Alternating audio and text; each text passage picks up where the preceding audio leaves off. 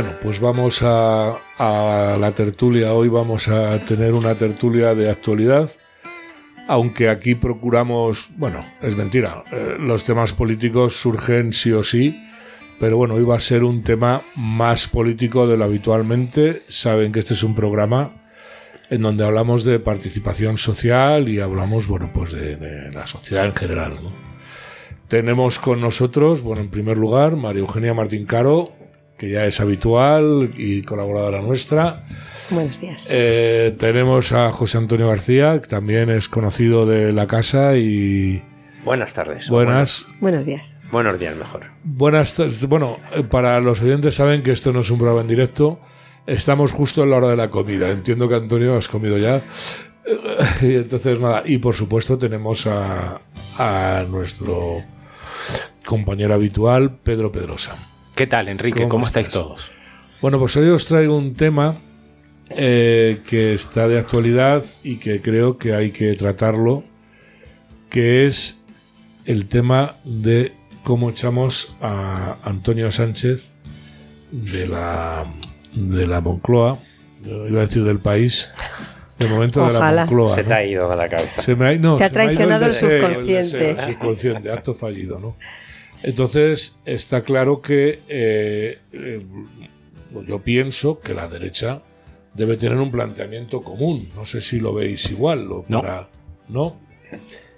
A ver, yo voy a empezar con una frase muy mía. A ver. Esto es de mi absoluta autoría.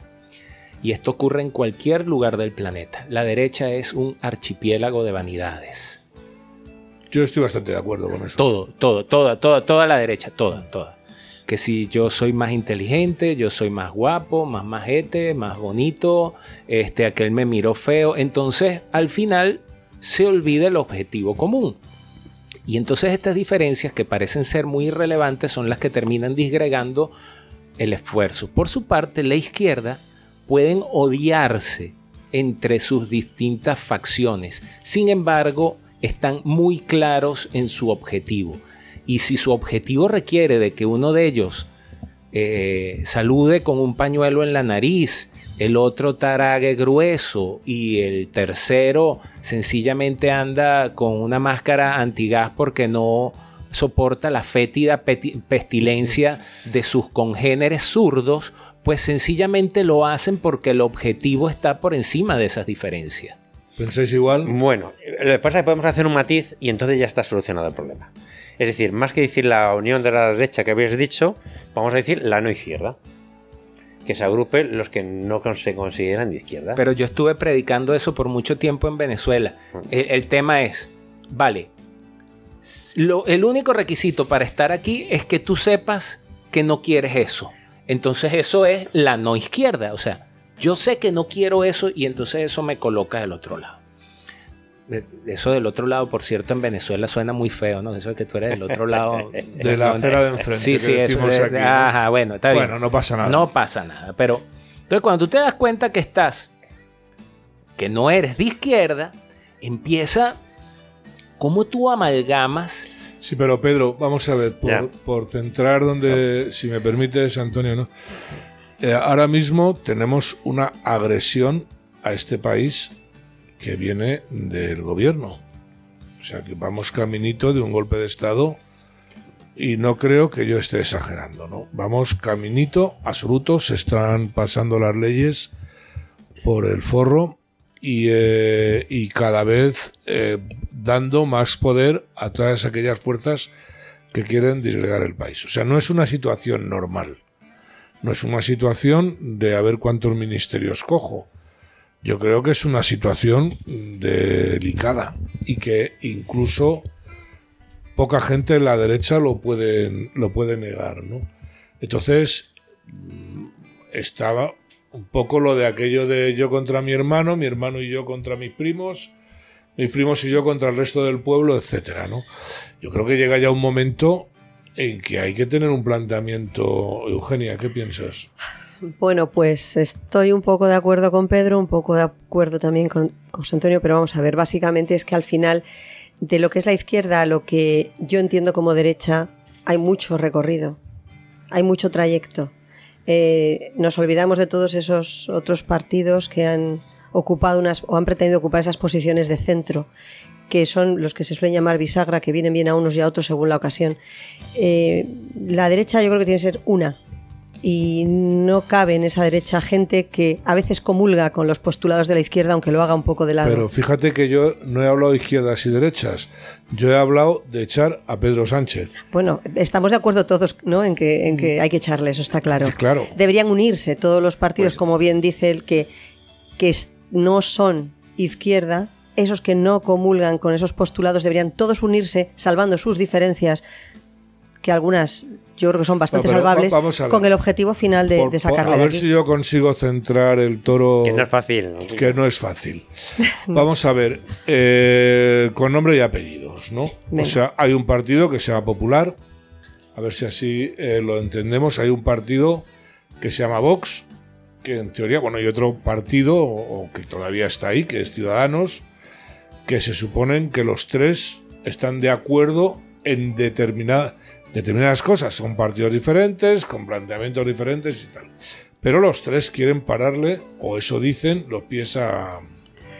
Más que parar los pies, Enrique, perdona que... No, no, dale, dale, sí. Más que parar los pies, que defiendan una situación. Es decir, yo con que haya una defensa, por esas tres agrupaciones que has dicho ahora, partidos, que defiendan, por ejemplo, la unidad de España, o que defiendan la ley, que defiendan un poco la libertad o que defiendan eh, la igualdad de obligaciones y derechos de todos los españoles, yo creo que con unos mínimos así se podría ir. ¿Vale? Em, no pido más. O sea, y yo creo, el problema es como empezaba a decir eh, Pedro, eh, empiezan los egos, ¿vale? Como intentes ir más allá, entonces ya no hay, no hay. Y ahora hablamos de números, ¿vale? En las últimas elecciones, estas tres agrupaciones, la suma de las tres sacaron 10.200.000 votos, ¿vale? Y sacaron solamente 151 escaños. 10.354.000 votos. En una agrupación sola saca más de 180 y pico escaños. No, eh, ahí vamos con lo de qué queremos, a dónde, si queremos no ser la izquierda o ser la derecha o estar contra o a favor o para que se vea. Hay una realidad eh, electoral y hay una realidad de números. Y con el peor resultados que han podido sacar el PP en toda su historia, ¿eh? que sacó 89, que sacó 89 diputados. ¿Vale? O sea, es decir, que hay margen incluso más, ¿vale?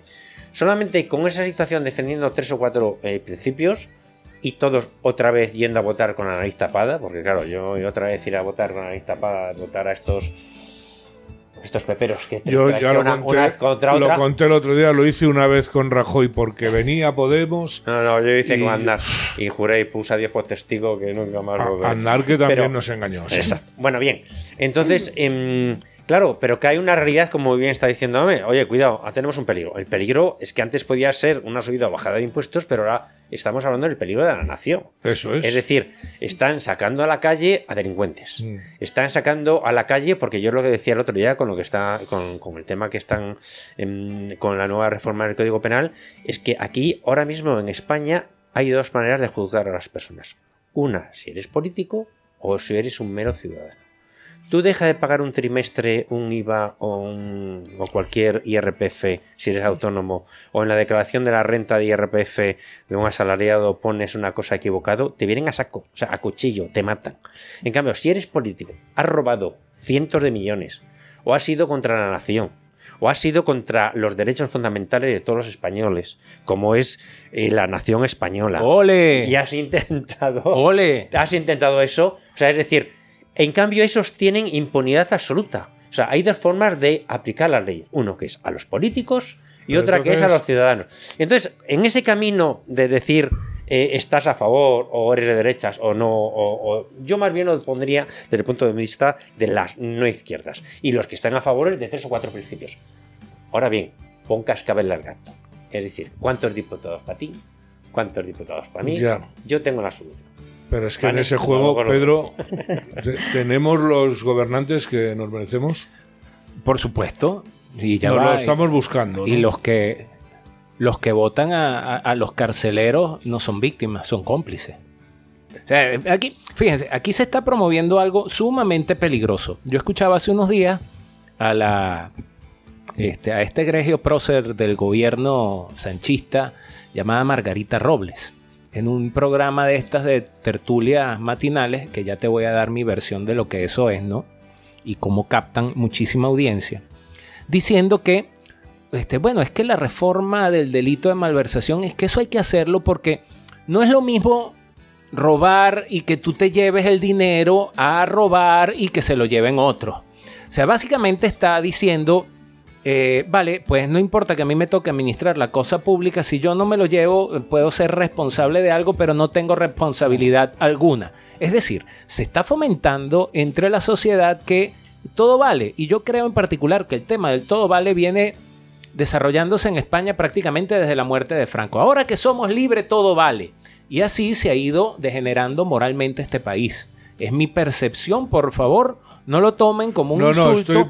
véanlo, véanlo, porque, porque ¿sabes qué pasa, Enrique? Disculpa que es que me he encontrado con personajes de la derecha patria, ¿verdad? Porque yo también soy español, para que le sangren los oídos a, a unos cuantos, decirme algo o insinuarme algo así como que ¿qué va a venir el sudaquita este a explicarnos a nosotros? Bueno, pues precisamente ese es mi trabajo, es lo que yo hago como consultor, es agarrar y ver algo desde afuera y decirle, oye, mira, pero es que esto no te está funcionando. Entonces, hay cosas que no están funcionando en España. Este, lo decía aquí José Antonio hace un rato. Y todo, y una de las cosas que no está funcionando es que todo, absolutamente todo, está centrado en el inmediatísimo cálculo electoral. Y en función del inmediatísimo cálculo electoral, estamos sacrificando lo único que nos hace libres, que es la verdad. Por ahí iba yo. yo iba yo. O sea, yo cuando oigo a Santiago Abascal ofrecerse para apoyar una moción de censura, no suya, sino ofrecerse venga de donde venga. donde venga, y luego oigo al señor Feijó diciendo que no quiere ser, eh, eh, como ha dicho, eh, que por métodos no... con radicales o algo así, no quiere ir con radicales. Pues Está en la vía del diálogo. ¿Qué hora es? ¿Qué hora es La pared es verde, o sea, es un diálogo de besugos, ¿no? ¿Puedo leer el tweet que coloqué ayer cuando, cuando Feijó, ayer, hace unos días, cuando Feijó este, dio esa respuesta a la proposición de Santiago Abascal? Dice así, Arroba, ah, lo nombré, te nombré. Arroba soy Pedro Pedrosa, es mi cuenta. Arroba Núñez Feijo, eres un cretino. Muy centrista y moderado, pero cretino al fin. Esperas gobernar sobre unas ruinas que no podrás recomponer para que te hagan a ti una moción de censura y sigan, quienes ustedes saben, haciendo polvo de las ruinas.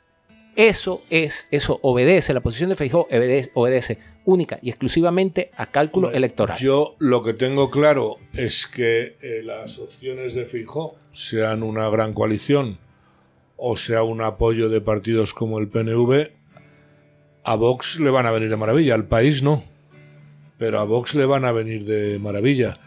Y no sé, Abascal decía, eh, ha dicho que se va a ver ahora una temporada donde van a intentar acabar con Vox. Es muy posible, ¿no? Es muy posible, claro. Vox siempre es esa voz discordante que pone las cosas sobre la mesa y al que hay que atacar sistemáticamente porque molesta. Claro, eh, lo que pasa es que creo que va a ser difícil también. Les va a costar, lo van a intentar, pero no creo que lleguen a acabar con Vox. Son muchas voces unidas y con un, mensaje firme y un mensaje fuerte y con una realidad, que es la de muchos españoles. Y una base social. Y una base muy social y además sólida, muy sólida. Tú fíjate que en todos los países donde hay un golpe, vamos a decir, revolucionario, aunque sea eh, del siglo XXI, la parte de la derecha centrista, no sé cómo llamarla, siempre se queda al margen, ¿no? Fue Copey en, Venezuela, por ejemplo. la raza siempre. Lo que pasa es que Copey... Eh, fíjate, la CEDA en la guerra civil, la democristianos Pasa por encima siempre. Copey nunca llegó a ser un partido de derecha. Mm. Y eso motivado a cómo está, siempre lo nombraré, hasta Dios lo tenga en su gloria, hasta el cansancio, Juan Carlos Rey, la crisis de la democracia venezolana y el pacto populista de conciliación de élite. Copey nunca fue un partido de derecha porque siempre vivió de la mamandurria de la renta petrolera. Igual, entonces, básicamente en qué consistía la política venezolana. Somos muy ricos, y vota por mí porque yo sé repartir mejor que tú. Y en, en España ocurre exactamente lo mismo de una forma muchísimo más salvaje y atroz. Porque aquí no hay renta petrolera, aquí exprimen el bolsillo y luego te dicen, yo doy mejor sanidad. Mira, basta ver, basta ver toda esta semana para darse cuenta de lo que es la propaganda. Basta ver cómo han minimizado los medios de comunicación generalistas las protestas de los transportistas y cómo le han dado tanta cobertura. Ha sido una jugada muy inteligente. A, la broma esta de los médicos en la Comunidad de Madrid, que yo no voy a romper una lanza por, por la sanidad en la Comunidad de Madrid, pero es que en otras ocho comunidades autónomas está mucho peor. Sí, y también en huelga. Eh, por cierto, ¿no? Que por cierto es todo, es, que todo es mejorable, que hay cosas mucho claro, que mejorar. Pero entonces, eh, eh, ¿pensáis que Feijó está jugando con fuego? Feijóo puede estar jugando dos bazas. Una, desde el punto de vista electoral, que dice por la derecha no puedo conseguir votos, puedo conseguirlos por la izquierda. ¿Vale? Que es un, sí, está claro. Eso es, un, eso es electoralmente. Eso Siempre electoralmente dice, por, si por, por, allí ya no lo consigo, ya hay un. Pero puedo cogerlo porque se está. También eh, Antonio Sánchez está yendo un poquito a la izquierda, ¿vale? Entonces, precisamente dice, puedo copar ahí un, puedo copar ahí unos incluso muchos votos, ¿vale? Y siempre vos, como, yo, como lo estás viendo, con la buena fe de Santiago, diciendo aquí estoy, para hay principios mayores, que, personales de partido, personales, y que, que y entonces no es que me sacrifique, pero sí que hay unos males mayores y unos males menores, ¿no? Rajoy, tú puedes ser un mal menor, ¿vale? Al final siempre harán, de siempre, el PP hará de PP, porque si no, no sería PP, sería otra cosa, PP hará, y siempre eh, lo que dije A no hará. Pero claro, eh, aquí estamos hablando de males mayores o males menores. Por eso estamos hablando de estas circunstancias y es posible la unión de PP, Ciudadanos y Vox, ¿vale? Claro, eh, luego hay, eh, como decíamos, tú imagínate que se llega a este pacto, ¿vale? Este pacto pre-electoral. Post-electoral no sirve porque no se suman los votos, ¿vale? Bien, pre. ¿Cómo se reparten los escaños? ¿Vale? Dices, ¿con cuántos vamos cada uno? Claro, si tú dices, bueno, vamos a ir con los mismos, de momento los que sacaste la otra vez. Tú sacaste 89, nosotros 52 y Ciudadanos 10. Y entonces en cada provincia, en la lista conjunta, eh, va. Ya empieza el problema. Sí, pero ahora yo las encuestas tengo 120 y tú 40, ¿no? En las últimas encuestas, depende de quién los haga. Y Ciudadanos 10, 0. Claro, ahí es donde empezará a ver la voluntad de acuerdo. Es el camino del precipicio. Yo, yo eh, como dice el otro, eh, susto a muerte. ¿Vale? Yo, em, insisto, yo no he votado al, al PP desde Aznar, desde la primera, cuando se alió con, con el separatismo, y así le fue, y digo, te van a traicionar, siempre son lo mismo, traicionan, traición, traición, le traicionaron. Em, lo que pasa es que, claro, hay que verlo un poquito más, eh, más no estoy diciendo que se llegue a ese acuerdo, pero sí plantearlo encima de la mesa. O sea, ponerlo encima, porque todavía esto que estamos haciendo aquí, no iba a decir revolucionario, pero estamos abriendo un melón de cuidado, oye, señores. Que, nos estamos jugando. Que nos estamos llegando, que hace, hace seis meses eran 186 Vox y, PP las últimas encuestas, la media de las 10 encuestas, bla, bla, bla. Y ahora mayoría absoluta justito. Y ahora no, no, no, no, se llega. O no, ¿Vale? No se llega. Y cuando ese no se llega, además quedándote dos o tres o cuatro, se radicaliza lo que está al otro lado.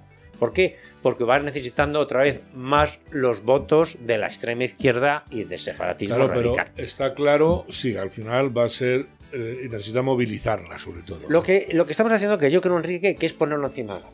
¿Vale? O sea, y, estoy de acuerdo mucho, vamos, y que otra vez vas a ir ya a votar con la nariz tapada otra vez a estos peperos y darles otra vez la silla y la mesa. Yo no, por lo menos. ya, ¿y qué te quedas en casa? si te imaginas no, no, pero no, no, me, no, me, quedo en casa. Ahora tengo una alternativa que antes no tenía. Absolutamente. Pero lo que también es cierto es que el, ir divididos mm, no va a ser bueno, eso está claro.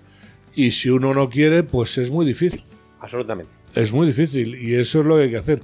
¿Y creéis que puede, o sea, que dentro del Partido Popular hay una sensación de emergencia como la que yo he planteado al principio?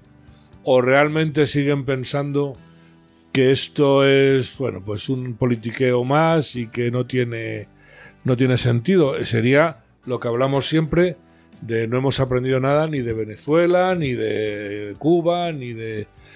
vamos a ser tan idiotas otra vez? Porque yo realmente sí que veo un camino, mm, vamos, peligrosísimo, ¿no? Bueno, sí, no sé si Mario. No, no, di Pedro, yo Bueno, lo que pasa es que eh, voy a volver sobre el tema de que el problema es netamente er, electoralista. Primero que yo no veo en España, y me disculpan quienes se sientan ofendidos, yo no veo estadistas, veo políticos electoreros, ¿ok? ¿Qué es un estadista? Es un individuo que está pensando en, en, el, en el que viene después, en el más, no en el más allá de trascender a otro plano espiritual, no me refiero a eso, sino en qué hay más allá de lo, de lo evidente. Yo siempre pongo este ejemplo cuando que es muy futbolero, ¿no?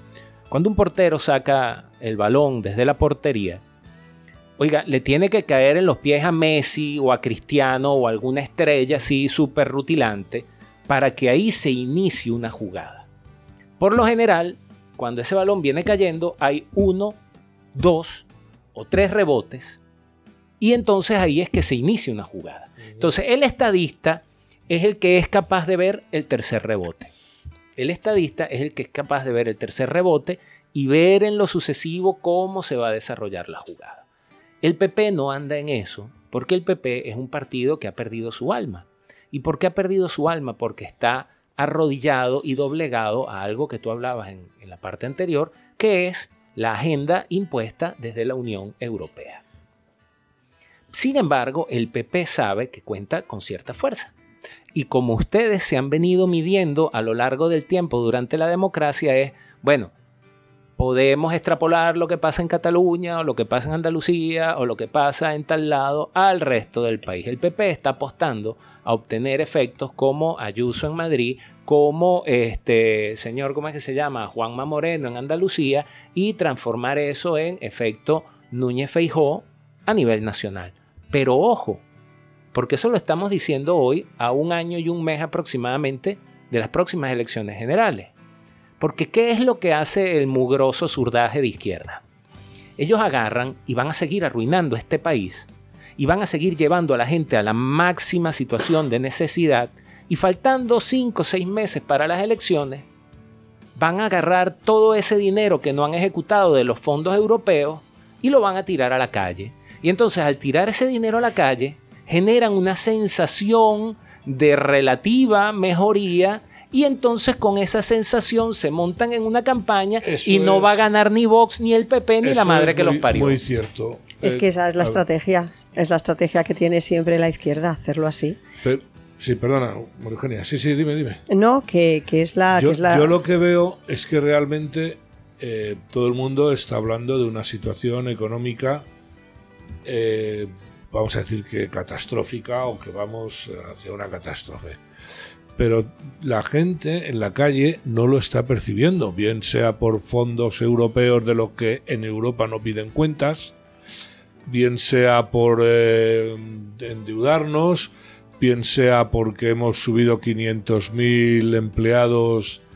El caso es que llega un fin de semana, un puente y, eh, y la gente igual tú sales una noche y vamos. Eh, está Madrid lleno de gente. Está hasta arriba, ¿no? Eso ha sido así históricamente. No, no, no. Cuando ha habido, yo recuerdo el 2008, por ejemplo, eh, hubo un bajón y, eh, y, anda que no cerró hostelería, ¿eh? Sí. lo que pasa es que hubo una mentalidad nueva que se llama, como lo comento siempre, el Banco Central, Banco Central Europeo. Claro, empezamos con las expansiones cuantitativas. La de la, pues a eso voy. Pero eso, un hecho que era eh, políticamente de tumba, que le pasó a Zapatero, que tuvo que inventarse los planes aquellos municipales de, tal como se llamaran el plan E aquellos levantar eh, aceras y volver a ponerlas. sí eh, ni por esas no pero yo ahora veo que la gente la prueba está en el apoyo que sigue teniendo.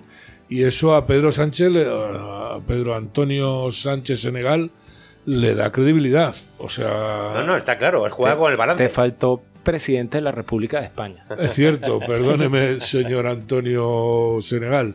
Claro, eso te lo da manejar el balance. O sea, cuando tú manejas el balance, juegas con ventaja. Cuando vas a las elecciones, sabes que ellos juegan con ventaja porque ellos gestionan el balance. ¿Tú sabes cómo le llaman los mexicanos a eso? La lana y el garrote. Claro. Tienen la lana y el garrote. Y entonces Lo que pasa es que, claro, que seguimos con ese argumento de porque no pasa nada, el Banco Central Europeo sigue emitiendo a la rueda la Sigue emitiendo. Entonces, mientras lo emita, como dices tú, no vuelve a. Porque es todo ese dinero que va, va a las ayudas, va a todas ese, ese gasto absoluto que tiene el Estado y que se hincha y que sigue creciendo, hasta que el Banco. Mira, yo lo pongo, lo comento siempre. En junio, el Banco Central Europeo dijo: No vuelvo a emitir deuda pública a los países, entre comillas, ¿no? No vuelvo a emitir deuda pública, tengo que, tengo que adelgazar el balance del Banco de España. Subió los tipos de interés de la deuda pública europea, y de todos, mm. todos los países, subió del 0,75% del bono a 10 años al 4 y pico. O sea, eso es una locura mm. de pagar de, de intereses. Bueno, y dijo, no, no, no, no, es broma. Bueno, no voy a quitarlo todo, pero voy a seguir eh, poniendo lo que, lo que amorticemos, lo sigo poniendo. No me lo guardo al bolsillo, lo sigo poniendo. Bueno, entonces se, otra vez se calmó un poquito todo esto. O sea, mientras el Banco Central Europeo siga poniendo eso, ese, ese argumento de, bueno, todos salimos a la calle, no va a dejar de, haber dinero. En 2008 no, no empezó el Banco Central Europeo, hizo todo. ¿Vale? Y hablando del PP y de siguiendo un poco la argumentación antes. Claro, y que tú lo comentabas, Pedro, el PP es un partido de poder, como es el PSOE. Es decir, el PP, como muy bien dices, es un son partidos que su fin inmediato es conseguir el poder, ¿vale? No defienden ideas como puede ser otros partidos, como yo entiendo que puede ser Vox, que tiene unos principios y quiere defender esos principios a través de un instrumento que es un partido político, en este caso es Vox, ¿no? El, el PP y el PSOE, el fin inmediato es conseguir el poder. ¿Para qué? Para luego no hacer nada, porque Pepe dice que va a hacer A, B, C y D, después no hace nada. Lo que pasa es que estoy totalmente de acuerdo contigo. Esto no es no ser estadista, sino es ser un político y como y decías, pensar más allá. ¿Quieres pensar más allá? A más allá que cuadre 176 diputados, ¿vale? Tienes razón. Aquí estamos haciendo un argumento desde el punto de vista eh, numerológico. El electoralista. Que sume, que, sume, que sume 176 para que esto no vayan desmembrando y que la impunidad siga mm, poniéndose en España. Em, es así, o sea, es cierto. O sea, estamos aquí desde el punto de vista electoralista, no de planteamiento de ideas, que eso es otro, otro, otro día, podemos sentarnos y pues que pensamos que es lo mejor para España, lo menos no lo... Antonio, yo soy muy exagerado viendo ese futuro catastrófico. ¿Tú crees que yo realmente... No, no, absolutamente. Vamos, yo conociendo, leyendo lo que es el nacionalismo eh, penubista o el nacionalismo catalán y sabiendo lo que es la extrema izquierda, no, no, no, nada. Pero no es que lo diga yo, lo dicen ellos. Oiga usted, yo lo que quiero es un país independiente, una bandera en la ONU. Y eso solamente se consigue una cosa, destruyendo España. Pero no solamente lo dicen ellos, lo dice también el PNV. Y la estrategia de la izquierda, que es conseguir, conseguir el poder de cualquier, de cualquier manera, es destruyendo los principios básicos de una sociedad, que es sobre todo la defensa de la nación la defensa de la familia la unidad. y la sí, pero... y, ahí está la izquierda dice cómo podemos debilitar los estados debilitando los estados en principio en España es debilitando su sentido de nación. En el momento que no exista nación eh, ya la gente no tiene una, manera de defenderse. Sí, pero el problema de eso, el problema de eso es que tú tienes que convertir eso en un discurso que la gente entiende, porque ellos, ellos qué hacen? Ellos van degradando y degradando y degradando a la persona humana hasta llevarlo a la dependencia. Si tú ese discurso de familia, de unidad nacional, no lo conviertes en esta es la herramienta para que tú salgas de ese hueco, sencillamente a la gente poco le va a interesar la unidad, la, unidad de España porque tiene que poner comida en la mesa. Es que ya no es, la, es que ya exactamente, ya no es la unidad que por supuesto para mí es por supuesto una cuestión incluso de dar la vida, ¿no? Eso, o sea, el, ya no es eso, eh, es que realmente también vamos a una catástrofe, vamos a un régimen comunista mm, del siglo XXI o del siglo que sea, pero el camino que llevamos... Entonces, Rajoy te llamaría radical. Rajoy... voy a callar. Rajoy 2.0. Rajoy 2.0. No, no, Rajoy... Eh, yo es que además si pudiera creer en su buena voluntad, o sea que... Pero Yo creo que, no tiene voluntad. Mi ¿eh? opinión sobre Rajoy eh, roza el insulto. Bueno, hombre, una mayoría absoluta de no haber hecho nada, pues la voluntad ya queda clara, ¿no? Te voy a decir algo, Enrique, porque qué bueno que, que, sacas eso de que tu opinión sobre Rajoy roza el insulto. Mm. Yo acabo de leer un tuit donde yo le llamo a Núñez Feijó cretino y lo reitero, Feijó, eres un cretino. Mi señora madre, una galleguita de 80 años, te adora. Pero tú eres un cretino. ¿Sabes qué pasa? que la izquierda, el surdaje, nos quiere a nosotros muy decentes. Porque sabe que teniéndonos decenticos y sin llamar a las cosas por su nombre, ellos están en su hábitat, e, en su campo de... Sin embargo, ellos tienen el tupé y se creen con la autoridad moral para catalogar de machista, homófobo, facha y de cualquier cosa que le pase por la cabeza y que seguramente no saben definir mm. a todos los demás. Y el PP es un partido que anda en ese plan. Está buscando todo su él, el PP como partido y sus miembros individualmente andan pidiendo todo el tiempo carné de buena conducta del surdaje. Oye, mira, es que ellos mismos dicen que yo no soy un radical. Vótame. Buscando una cosa que no existe, que es la nada, que se llama el centro. Porque la democracia se sustenta en el disenso. Y para que haya disenso tiene que haber extremos que en función de, oye, sí, mira, tú estás allá y yo estoy acá, pero este, vamos a gestionar esto y tú cede un poco y yo cedo también. no, no, eso no es lo que quiere es el PP. evidente. Aquí voy, mira, es la segunda vez esta semana que oigo algo parecido. Eh, eh, la, otra vez lo leí, que fue un artículo de González Quirós en Disidentia, que toca este tema, lo voy a, lo voy a recomendar. Eh, es un autor con el que muchas veces no estoy de acuerdo, pero que yo creo que ahí habla del Partido Popular, lo clava, ¿no? eh, se puede hacer algo. O sea, si el Partido Popular no quiere, eh, va a romper por el lado de Ayuso, Ayuso es postureo. El PP es PP, Enrique. Y se va a quedar ahí en partido eh, de, dar puestos de trabajo y ya está. Es el régimen, ese sistema. Es que estamos pensando que el PP es, eh, es la solución y siempre ha sido. Es parte del problema. Es, parte del problema, absolutamente. sencillo, sencillo. ¿Qué varón del PP ha salido a romper una lanza para defender a Isabel Díaz Ayuso esta semana. Ya. ¿Quién? Eh, ya, porque corre el riesgo de que. Le quite el puesto a los, O que los jefes piensan que está jugando a que le quite el puesto. Es así. Pues me da mucha pena, pero se nos acaba el tiempo. Y la verdad es que este es de estas veces que se me ha pasado. Volando. Eh, volando, ¿no? Eh, tenemos que echar a Antonio Sánchez de la Moncloa. Eh, no sé cómo lo vamos a hacer, pero tenemos que echarle. Señores del PP, tienen ustedes que eh, dejar eh, esa, esas radicalidades. Déjense ya de ese juego que a mí me da igual que la gente de izquierdas me llame facha o que ustedes me llamen radical. Vamos a coger el toro por los cuernos. Bueno, amigos, muchas gracias. María Eugenia, gracias Antonio. El sí es Antonio. El sí es Antonio, de verdad. Pero García, es José Antonio García. Y a todos ustedes espero que les haya gustado esta tertulia y hasta la semana que viene.